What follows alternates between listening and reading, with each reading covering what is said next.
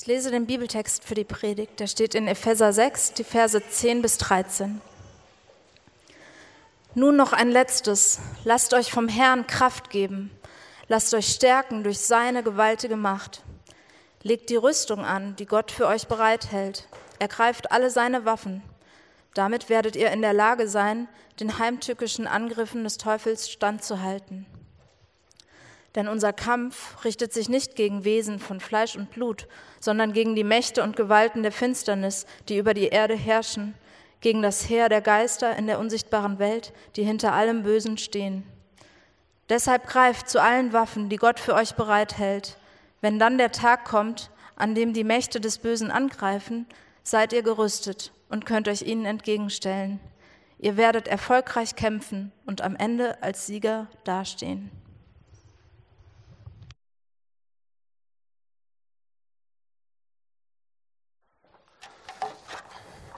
Was für ein Text?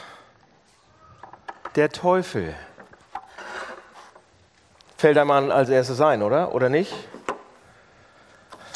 Wir sind ja jetzt in der Predigtserie in den letzten Wochen, äh, dass wir gesagt haben, wir wollen äh, uns mal genau Gottes Gegenwart oder was es bedeutet. Wir wollen uns anschauen, was es bedeutet, wenn Gott da ist, wenn Gott gegenwärtig ist, wenn man es spüren kann und, und ähm, haben gesagt, okay, was kann man über Gott sagen, wenn er da ist, was kann man über Gottes Gegenwart und über Gottes Kraft sagen. Das hatten wir, ähm, da sind wir mittendrin und ähm, das passt auch sehr gut in unser Jahresthema als Kirche, weil wir gesagt haben, dieses Jahr ist so wichtig für uns, weil wir zehn Jahre alt werden und weil wir stabil werden, so langsam tatsächlich eine richtige Kirche. Und haben wir gesagt, das ist wichtig, dann zu überlegen, wie wird man als Christ reifer, wie wird man als Kirche reifer, wie ist man nicht immer so ein kleiner Kinderhaufen. Ja, der kommt bald wieder, der Kinderhaufen, aber wie werden wir Christen?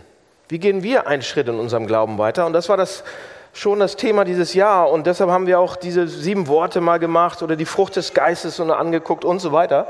Und jetzt eben die Predigtserie über die Gegenwart und die Kraft Gottes, über Gott an sich.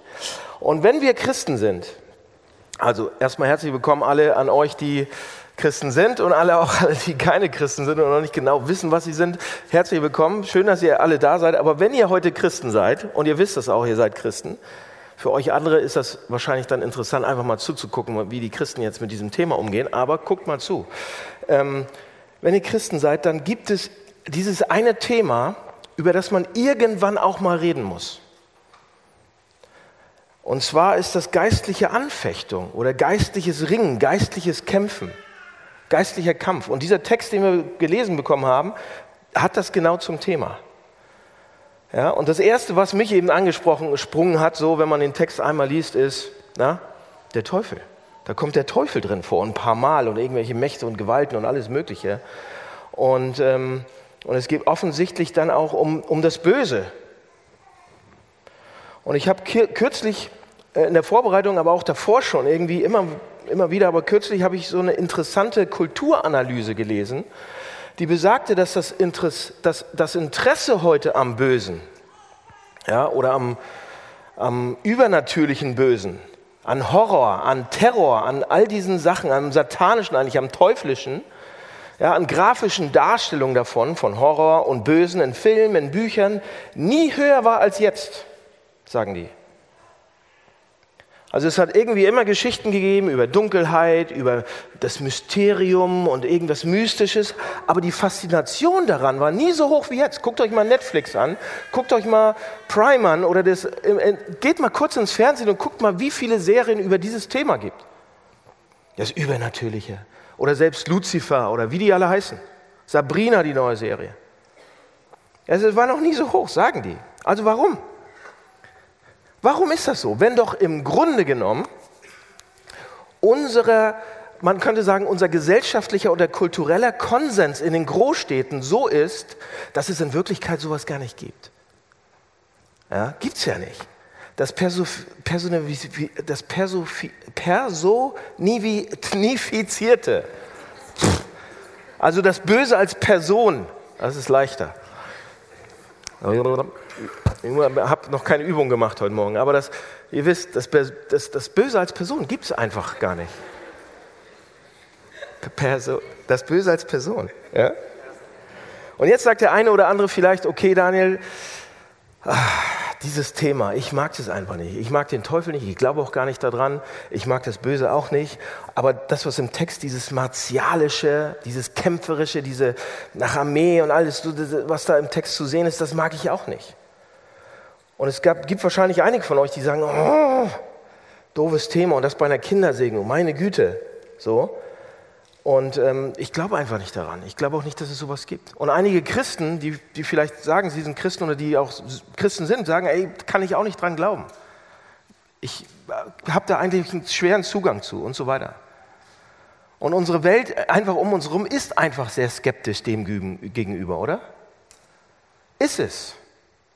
Das heißt, man würde nie auf den, also als denkender Mensch in Westeuropa würde man noch nie auf die Idee kommen, an Teufel zu glauben, es sei denn, irgendwie steht da vor uns ein Mensch und sein Kopf dreht sich 360 Grad und läuft grün an und muss spucken und so, dann könnte man davon ausgehen, dass vielleicht irgendwie der Teufel da drin ist. Und nur vielleicht. War ein Scherz.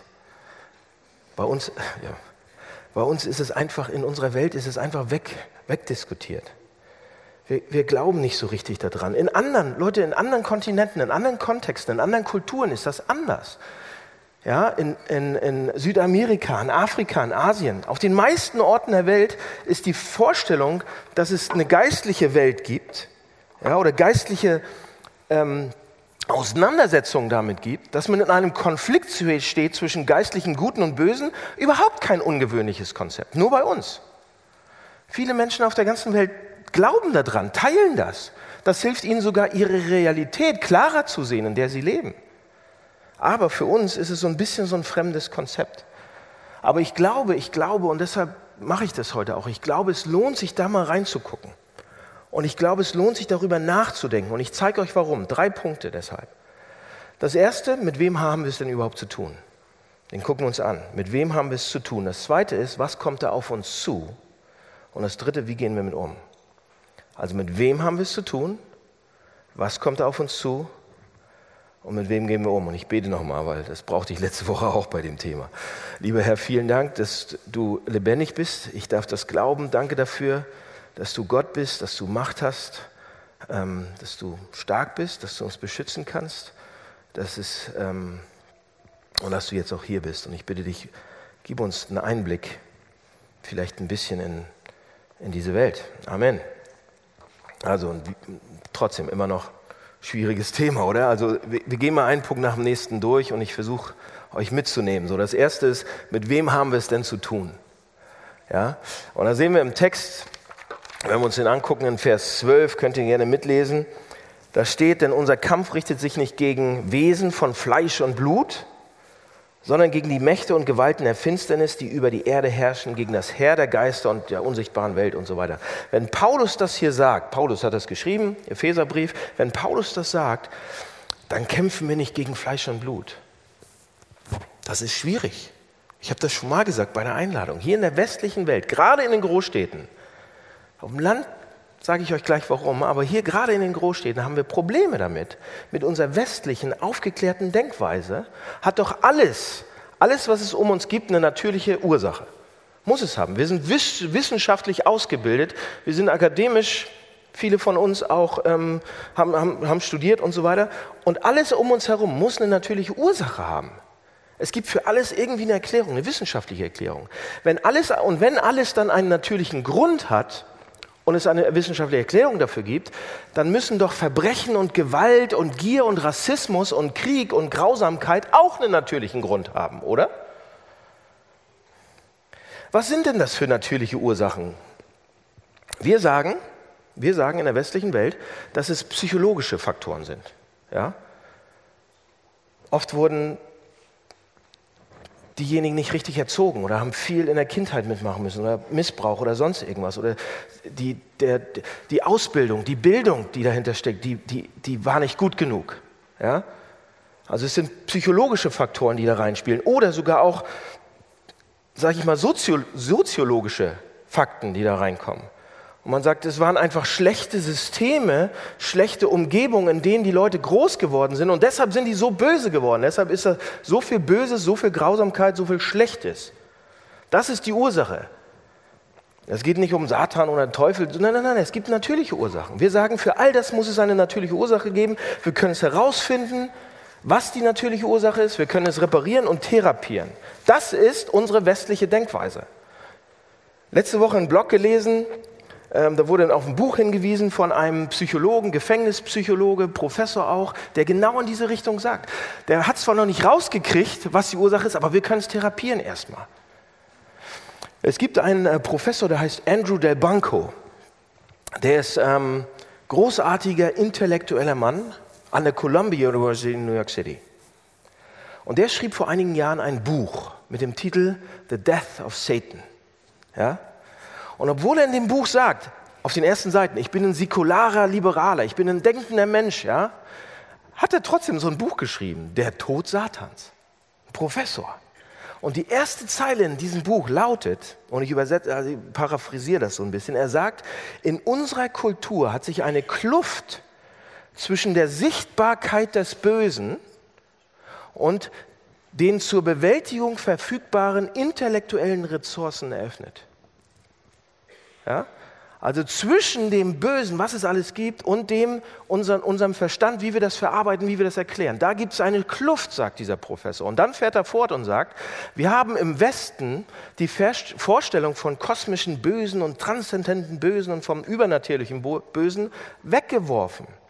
Daran glauben wir nicht mehr. Tatsächlich verwenden wir nicht gerne, noch nicht mal gerne mehr das Wort böse, ja, und der Grund, warum wir es nicht mögen, ist, dass es Werturteile und moralische absolute Werte impliziert.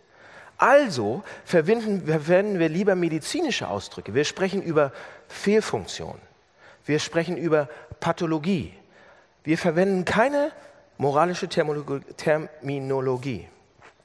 Und der Del Banco, was sagt er? Was sagt er im Wesentlichen? Im Wesentlichen sagt dieser Professor, im 20. Jahrhundert ist es immer schwieriger zu sagen für uns, für uns denkende Menschen, dass der Holocaust oder ethnische Säuberung oder Serienmorde nur eine schlechte psychologische oder soziologische Anpassung sind.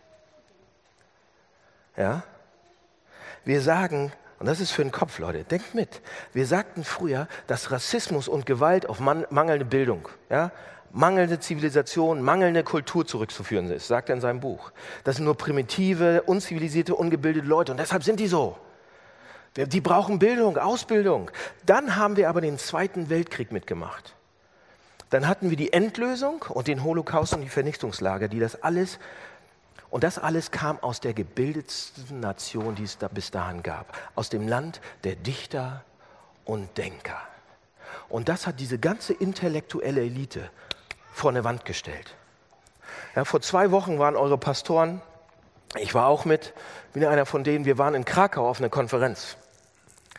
Und einige von der Konferenz und auch einige von euch, ähm, von den Pastoren hier, sind in Auschwitz gewesen. Und haben sich auch das Haus von Schindler angeguckt, Oskar Schindler. Das Haus steht da in der Nähe, irgendwo. Ich war selbst nicht da. Und ähm, ich weiß nicht, wer von euch war schon mal in so einem Konzentrationslager?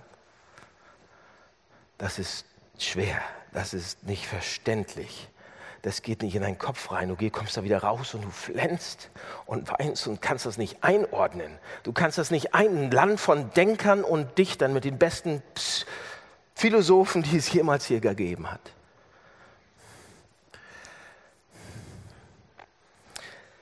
Und wir sagen heute, vielleicht können wir sogar helfen, vielleicht können wir therapieren. Aber wir haben Leute, wir haben immer noch keine Ahnung, woher so viel Bosheit, so viel Böses eigentlich kommen kann. Wir können es nicht erklären. Del Banco sagt es. Der Banco in seinem Buch sagt, dass wir heute im Westen nicht die Tiefe in, unserer, in unserem Denken haben zur Durchdringung des Bösen. Aber die Bibel hat damit kein Problem. Ist auch viel älter, hat viel mehr Weisheit drin. Die Bibel sagt, wisst ihr, was die Bibel sagt? Wie die das Problem hier erklärt? Die Bibel sagt, dass das Böse aus dem freien Menschen, aus dem freien Willen zweier von Gott geschaffener Wesen kam. Die Bibel sagt, dass das Böse aus dem freien Willen zweier von Gott geschaffener Wesen kam. Engel und Menschen. Und einige Engel fielen indem sie ihren freien Willen ausübten und sich von Gott abgewandt haben. Und die gefallenen Engel, die Teufel und die Dämonen sind persönliche, übernatürliche Wesen. Und auf der anderen Seite gibt es dann die Menschen sozusagen. Und wir haben uns auch von Gott abgewandt. Und nun ist das Abgewandte von Gott, was man Sünde nennen könnte. Die Bibel nennt das Sünde. Das, das was uns trennt von ihm. Dass wir das nicht wollen so. Aber das Böse auch, das ist in unserem Herzen. Sie sind tief in unserer Seele und es sind spirituelle Wurzeln. Und deshalb sagt das Christentum, wisst ihr, was das Christentum dazu sagt? Das Christentum sagt, ja, psychologische und sozial, äh, soziologische Faktoren können das verschlimmern. Auf jeden Fall. Sie können Akzente setzen und eine angeborene Selbstsucht, die da ist, oder Selbstabsorbation oder angeborene Blindheit oder Selbsttäuschung oder, oder radikale Unsicherheiten im menschlichen Herzen, die können das vervielfältigen. Ja? Die können das, man kann das prägen.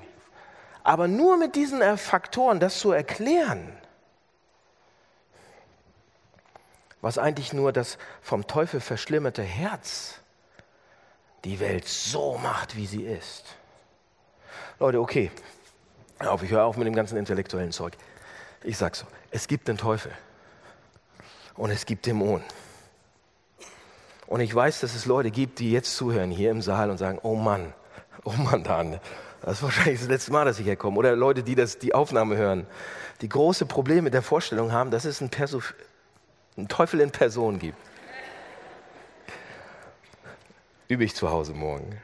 Vorm Spiegel. Ja? Die haben wir haben teilweise ein Problem damit, dass es ihn als Person gibt. Oder dass man an das glaubt, was die Bibel hier sagt. Lasst mich vier Vorschläge machen, vier kleine Argumente noch bringen. Wenn uns das schwer tut, daran zu glauben, dass es einen Teufel gibt, würdet ihr bitte zumindest, zumindest eingestehen, dass das eine, vielleicht eine einfache Sichtweise der Dinge ist. Ja? Würden wir den Mut haben, bitte, uns einzugestehen, dass wir die Dimensionalität und die spirituelle Tiefe des Bösen im Menschen nicht vollständig erklären können, nicht erkennen können. Würden wir uns das vielleicht eingestehen, dass wir nicht alles wissen? Matthias Claudius, kennt ihr den? Der hat ein Lied geschrieben, der Mond ist aufgegangen. Und die dritte Strophe, kennt ihr die dritte Strophe? Seht ihr den Mond dort stehen? Er ist nur halb zu sehen und ist doch rund und schön. So sind wohl manche Sachen, die wir getrost verlachen, weil unsere Augen sie nicht sehen. Könnten wir uns zumindest eingestehen, dass es so sein könnte, dass wir an der, wir wollen immer so schlau sein und so, so sophisticated. An der Stelle machen wir es uns sehr einfach und sagen, nö, gibt's nicht bringt mich eigentlich zu meinem zweiten Argument, dass ich sage, wenn wir Schwierigkeiten haben, an den Teufel zu glauben, könnte es sein, dass wir dann vielleicht auch kulturell ein bisschen eng sind. Was meine ich damit? Leute, denn nur die westliche Welt, die westliche Kultur hat die größten Schwierigkeiten, an den Teufel zu glauben.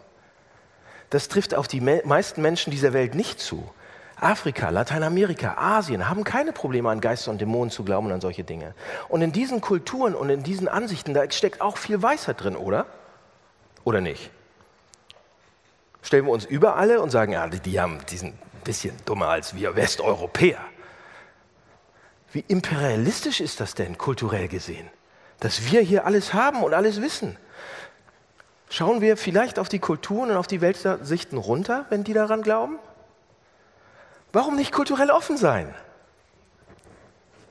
Was andere Kulturen darüber erzählen und sagen. Um es mit Shakespeare zu sagen, Shakespeare hat auch einen tollen Satz gesagt. Es gibt mehr Dinge im Himmel und auf der Erde, was wir mit unseren Psychologien und Soziologien nicht erträumen können. Hier ist noch ein dritter Gedanke, pass auf, den habe ich von, von jemand, der manchmal bei uns im Büro sitzt, aber eigentlich so im Glauben noch auf dem Weg ist und der, der hat gesagt, weißt du was, Daniel, klar, weiß ich noch nicht, ob es Teufel gibt oder nie, aber wenn du an Gott glaubst, an einen persönlichen Gott, an einen Gott der Liebe, du glaubst daran, ist es dann nicht ein bisschen inkonsistent, wenn du an gute, persönliche, übernatürliche Wesen glaubst, aber an, an schlechte, übernatürliche, persönliche Wesen nicht? Ich gebe euch noch, ich gebe euch noch zwei, zwei Punkte, die mich echt aus dem, wenn wir, wenn wir westliche aufgeklärte Leute nicht an den Teufel glauben, dann frage ich mich manchmal, woher folgende Geschichte kommt, warum wir das immer miterleben. Es, ähm, ich habe letzte Woche ein Telefon, äh, witzigerweise, letzte Woche gerade ein Telefonat ge, ähm, geführt, und, aber die Geschichte kommt immer wieder vor. Da ist jemand, der ist krank. Er ist unheilbar krank.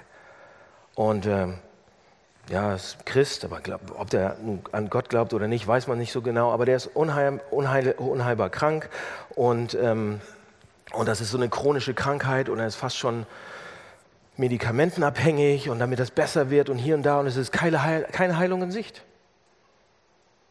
Und dann habe ich schon öfter gehört von Nachbarn bei uns in der Siedlung, von Nachbarn bei uns im Wohngebiet oder von Freunden, ja, denn wenn nichts mehr, geh doch mal zum Besprechen. Wisst ihr, was das ist, besprechen? Geh doch mal, vielleicht hilft das. Besonders in der Lüneburger Heide, Leute. Im, pass auf, wir tun immer so, als wenn wir aufgeklärt sind und damit nicht rechnen. Die Großstädter besonders. Und auf dem Land, naja, die machen das noch und die legen Pferdekopf, die legen Pferdekopf unter den Türsims, wenn sie ein neues Haus bauen. War ich selbst dabei, in der Lüneburger Heide, bei Dorfmark.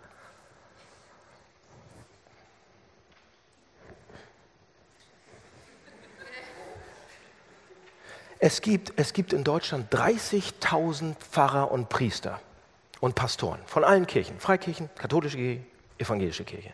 30.000. Es gibt 90.000 Menschen, die auf Sozialversicherungskarte arbeiten und die durch Hexerei und Zauberei und Okkultismus ihr Geld verdienen. Und wir sagen, wir glauben da nicht dran. Nein. Aber wenn es hilft, wenn es schön macht,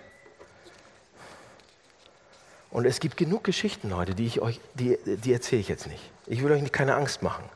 Also die Frage ist, die erste Frage ist, mit wem haben wir es zu tun? Und Paulus sagt, wir haben nicht nur nicht mit Wesen von Fleisch und Blut zu tun als Christen, sondern mit Mächte und Gewalten der Finsternis, der Geister der unsichtbaren Welt, die hinter allem Bösen stehen. Okay, zweiter Punkt. Das war das erste. Und der ist der, für Leute, die ihr das noch nie gehört habt, das ist das Heftigste. Jetzt der zweite Punkt was kommt da auf uns zu? Mit was haben wir denn zu tun? Also was passiert da so im Alltag? Also man sieht ihn ja nicht den ganzen Tag. Wie sieht das aus? Da steht, hier im Text steht, was da auf uns zukommt, sind die heimtückischen Angriffe des Teufels. Und das griechische Wort, was da eigentlich für heimtückische, Angriffe steht, ist Methodia, wo, wo, wo wir unser Wort haben Methode oder was auch heißen kann, die Strategien des Teufels. Das heißt, der Teufel, was uns hier gesagt wird, ist, der Teufel hat ein ganzes Arsenal von Methoden und Strategien, unterschiedliche Sachen. Und es gibt jetzt zwei, man könnte sagen, zwei Seiten, von der wir hier vom Pferd fallen können. Das will ich auch sagen.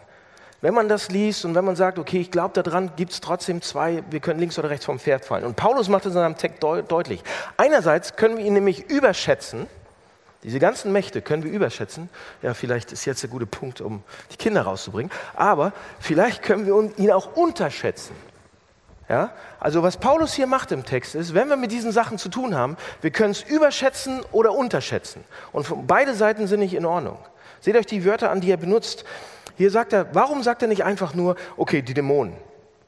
Ja, wir haben mit Dämonen zu tun, sondern stattdessen sagt er, die Herrscher, die Gewalten, die Mächte dieser dunklen Welt, die geistlichen Kräfte des Bösen. Er versucht uns zu zeigen, die sind mächtig.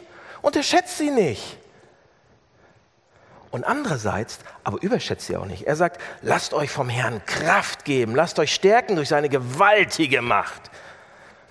Und am Ende sagt er, am Ende des Textes, wenn dann der Tag kommt, an dem die Mächte des Bösen angreifen, seid ihr gerüstet, seid ihr gerüstet und ihr könnt euch ihnen entgegenstellen, ihr werdet, ihr werdet erfolgreich sein und am Ende als Sieger dastehen. Er sagt nicht, ihr werdet vielleicht, ihr könntet vielleicht mal gewinnen. Er sagt, nein, nein, nein, ihr werdet bestehen. Erwartet Erfolg. Seht ihr die beiden Fehler, dass wir entweder überschätzen oder unterschätzen diese ganzen Geschichten? Warum sind diese beiden, warum sind das Fehler? Warum sind die doof? Weil sie das Böse beide Male reduzieren.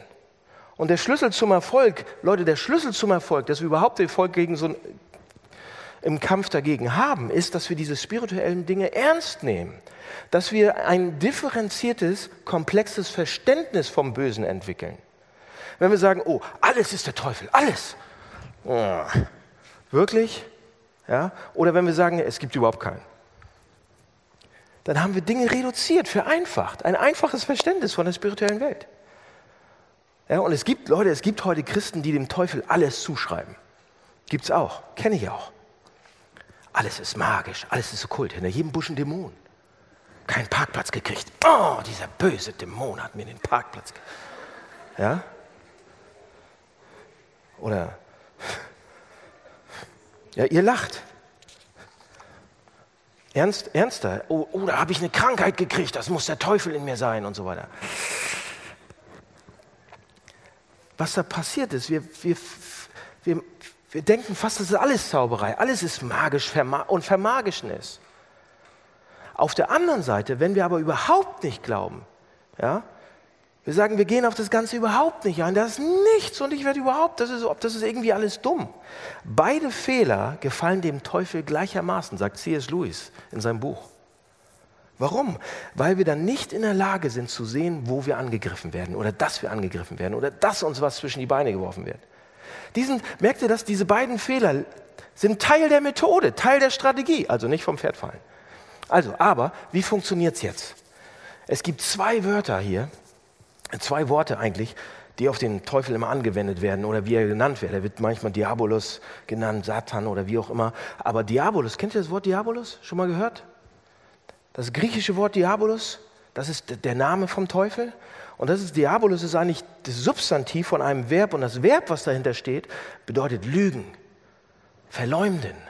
Das heißt, der Teufel, wie er hier dargestellt wird, was er am besten kann, was er macht die ganze Zeit, ist, er lügt, er verdreht die Wahrheit die ganze Zeit, er verleumdet. So wisst ihr, wie der Teufel funktioniert? Ich hole mal meine Gitarre. Ich zeige es euch. Hier ist ein Bild, eine Gitarre. Ist sie an?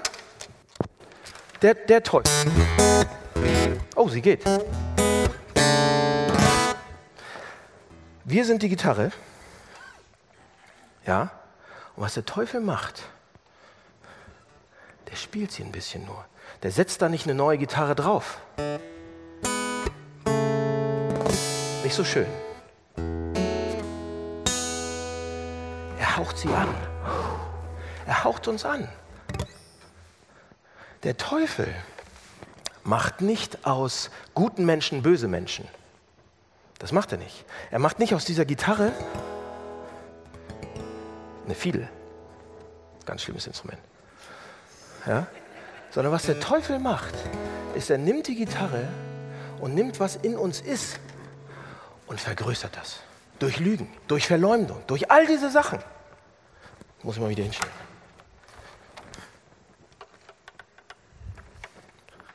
Teufel.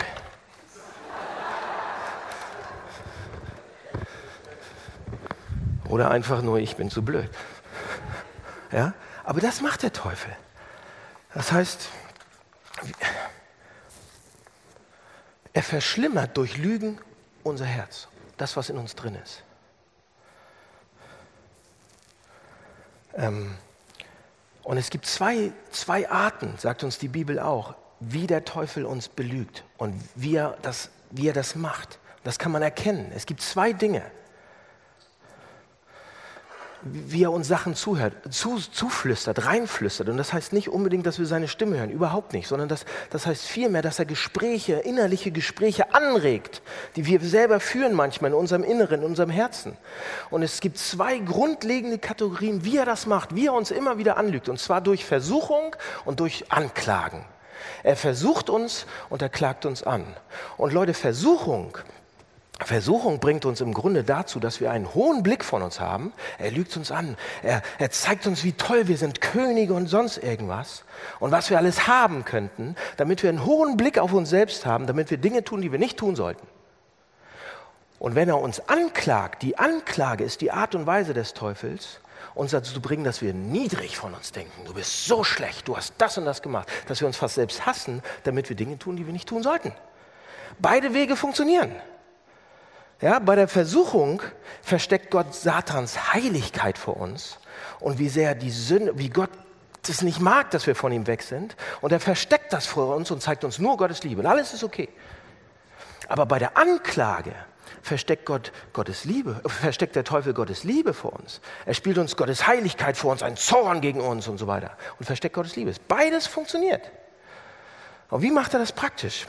Es gibt ein Buch von Thomas Brooks, Thomas Brooks, glaube ich, hat er, Thomas Brooks. Das ist ein Puritaner aus dem 17. Jahrhundert. Und der hat ein Buch geschrieben. Das gibt es auch heute noch. Das könnt ihr euch runterladen, ist sogar kostenlos, könnt ihr euch im Internet runterladen. Precious Remedies Against Satan's Devices. Ja? Also wie man gegen die Strategien Satans, wie man, da, wie man das erstmal rauskriegt, wie man da runter, wie man, wie man da geht. Und in dem Buch hat er so 60 bis 70 Strategien Satans aufgeschrieben. Die gehe ich jetzt alle mit euch durch. Eine nach der anderen. Was ich mache jetzt, pass auf, ich habe mir ein paar rausgesucht. Ich habe ein paar Versuchungen rausgesucht, ein paar Anklagepunkte, um euch zu zeigen, so funktioniert er, damit wir ein Gefühl dafür kriegen. So versucht uns der Satan. Ich habe mal sieben rausgesucht. Pass auf, die erste Strategie ist ganz leicht, wie der Satan es macht. Ganz praktisch. Wie macht er das? Der Satan zeigt uns einen Köder, aber den Haken versteckt er. Er zeigt uns, wie es die kurzfristigen Vergnügungen. Oh der Wurm am Haken. So lecker, so schön. Und wir, oh, den Haken zeigt er uns nicht. Er versteckt ihn. Und er zeigt nicht die langfristige, das langfristige Elend, was daraus kommt, wenn wir da anbeißen. Das kennen wir, oder? Das kennt ihr. Das war ein leichter. Der zweite ist, wir rationalisieren die, die schlechten Dinge, die Sünde, zu einer Tugend.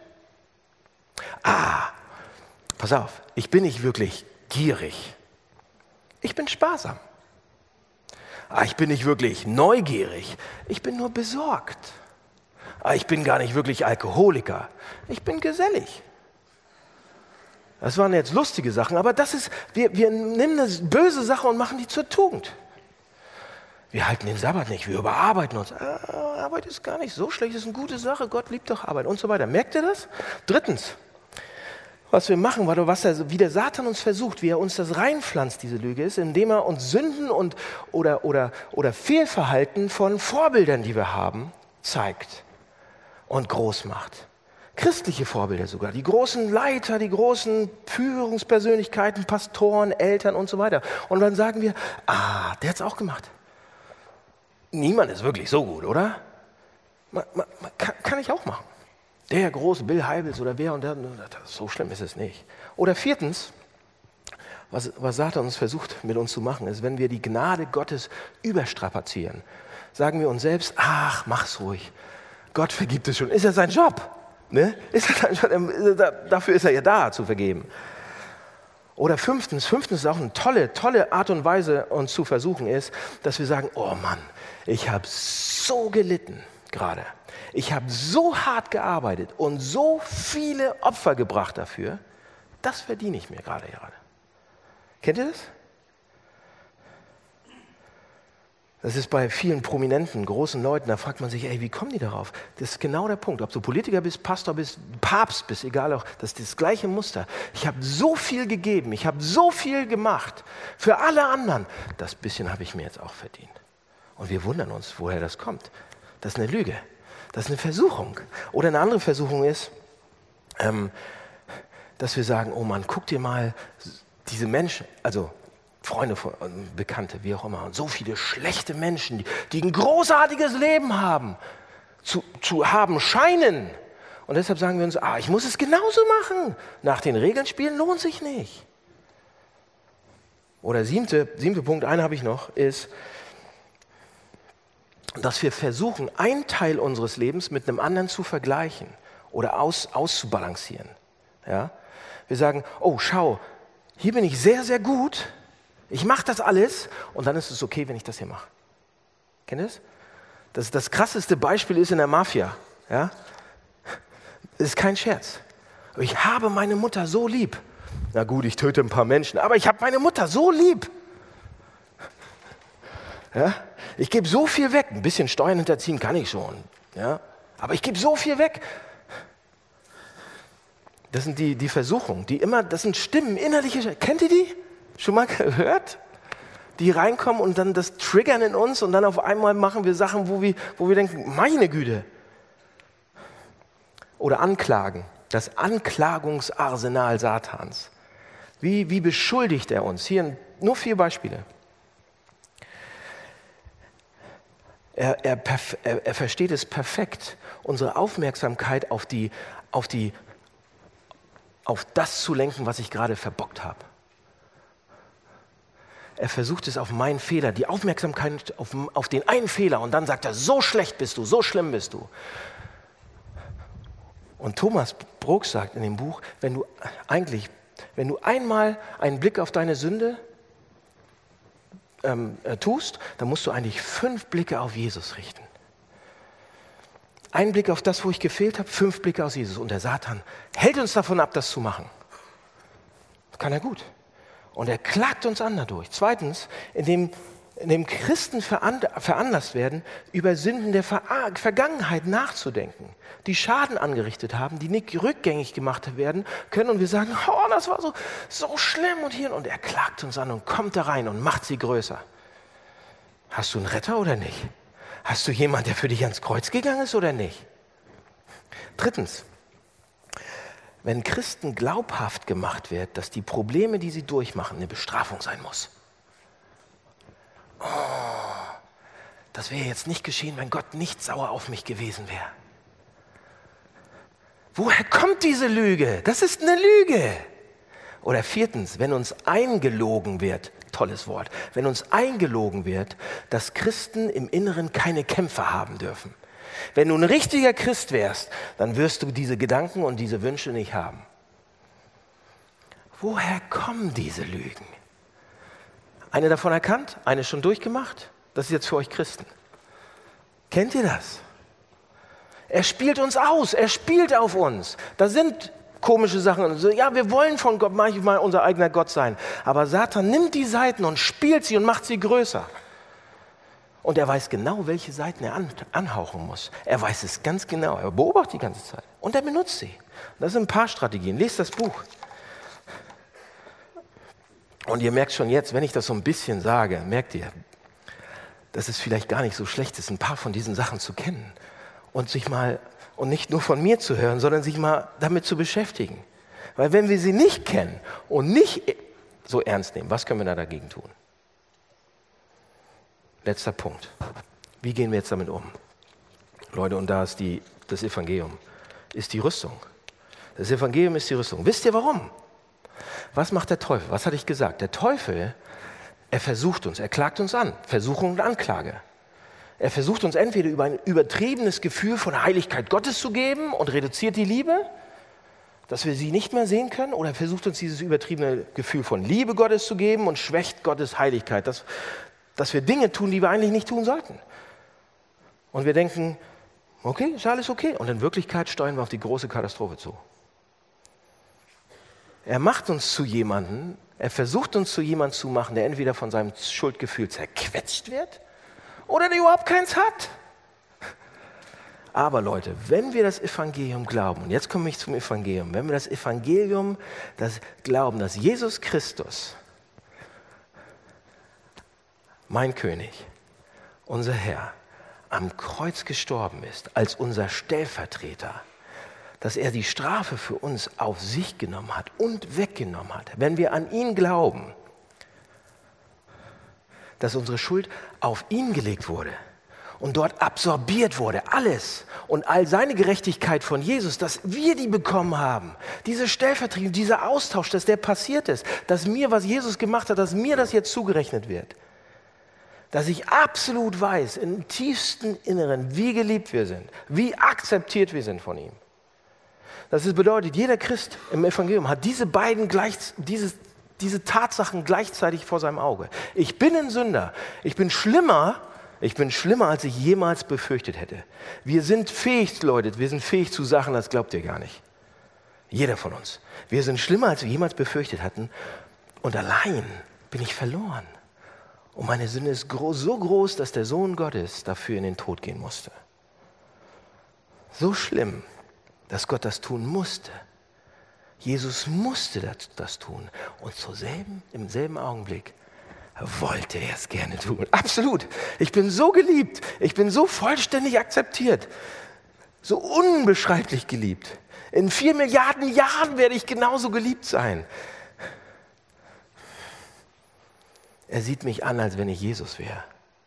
Wisst ihr, was es ist? Das ist das Evangelium. Und mehr, je mehr wir das sehen und verstehen, umso mehr zerstört es Versuchung oder auch Anklage. Wenn, wenn wir das, Leute, zu dem Grad, wie wir das Evangelium verstehen, wissen wir, wenn wir versucht werden, Leute, je, Jesus Christus für mich gestorben, das ist, was es ihm gekostet hat. Je mehr Jesus sehe, je mehr der real wird für mich, dass ich anfange, das nicht mehr zu tun. Jesus Christus wurde zerrissen wegen mir. Und zu dem Maße, wo ich das verstehe, die Versuchungen werden weniger. Oder? Nein, ich kann den Versuchungen anders entgegentreten. Und auf der anderen Seite, wenn ich angeklagt werde, zerstört das Evangelium die Tatsache, die, diese Strategie Satans vollständig, weil ich absolut weiß, ich bin Sohn Gottes. Ich bin absolut geliebt, absolut da. Seht ihr, das Evangelium zerstört die Anklagen und die Versuchung. Wir müssen das Evangelium, wir sollten, wir können das Evangelium nehmen und die Strategien Satans besiegen. So, letzter Punkt. Hier steht irgendwas von Rüstung. Mein letzter Gedanke, irgendwas von Rüstung. Und da könnte man weiterlesen den Text, aber wie legen wir die jetzt an, wenn ihr Christen seid? Wie legen wir diese Rüstung an? Wissen, wissen wir, wie man damit umgeht mit dieser Rüstung? Hier steht, wir kämpfen nicht mit Fleisch und Blut, sondern mit dem Evangelium können wir bestehen. Was bedeutet das? Was bedeutet das ganz praktisch? Ja, den Helm des Heils. So, oder den Helm der Erlösung oder das Brustschild der Gerechtigkeit die Schuhe des Evangeliums. Zieht sie an. Und wenn man, pass auf, hier ist der Punkt. Wenn man sich diese Rüstung anguckt, dann denkt man, oh, ich muss die, ich muss die jetzt anziehen. Da ist ein Schwert, da ist ein Schild, ich muss das jetzt anziehen. Wo kriege ich diese blöde Rüstung her? Oder? Das ist erstaunlich, weil wenn wir zweimal lesen, dann wird uns auffallen, dass wir diese Rüstung schon haben. Der Helm der Erlösung. Wenn du Christ bist, bist du erlöst oder nicht? Brustschild der Gerechtigkeit. Wenn du Jesus Christus, den Herrn siehst, bist du, hast du seine Gerechtigkeit. Hast du schon. Die Stiefel des Heils.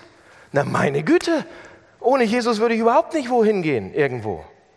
Das heißt, was, was Paulus hier macht, ist hochintelligent, hochgut. Was er macht ist, er sagt, ihr habt es schon, ihr habt diese Rüstung schon. Er spricht ja mit Christen. Dieser Brief ist an Christen gerichtet.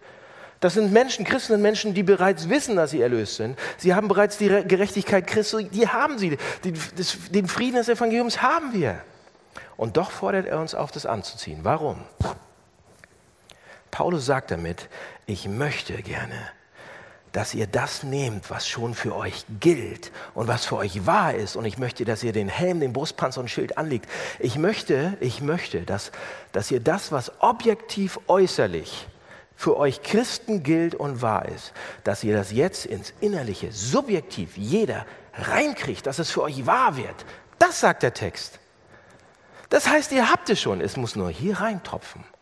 Er sagt, ich weiß, dass du gerettet bist. Ich weiß, dass du Vertrauen hast bei Gott. Ich weiß, dass du die Gerechtigkeit Christi hast. Ich weiß, dass ihr den Frieden habt. Ich weiß, dass ihr das Evangelium schon angefangen habt zu verstehen. Ich, ich weiß, dass ihr diese Sachen alle schon habt und ich möchte, dass ihr sie benutzt. Zieht sie an, um die Schlachten des Lebens zu schlagen. Was bedeutet das? Paulus sagt es und, und ich hoffe, wir lernen das zusammen im Hamburg-Projekt, in dieser Kirche. Paulus sagt damit, ich möchte, dass ihr das so aufnehmt, das Evangelium, jede Woche, immer wieder, dass sich das so reinbohrt. Wenn ihr dann irgendwann mal kritisiert werdet oder angeklagt werdet, oder versucht werdet, dass ihr innerlich stark seid und instinktiv wisst, dass ihr eine unendliche Gerechtigkeit auf der Brust habt, dass ihr unendlich geliebt seid, dass ihr eine sichere Person, dass ihr so, so denkt, so fühlt und dann so handelt.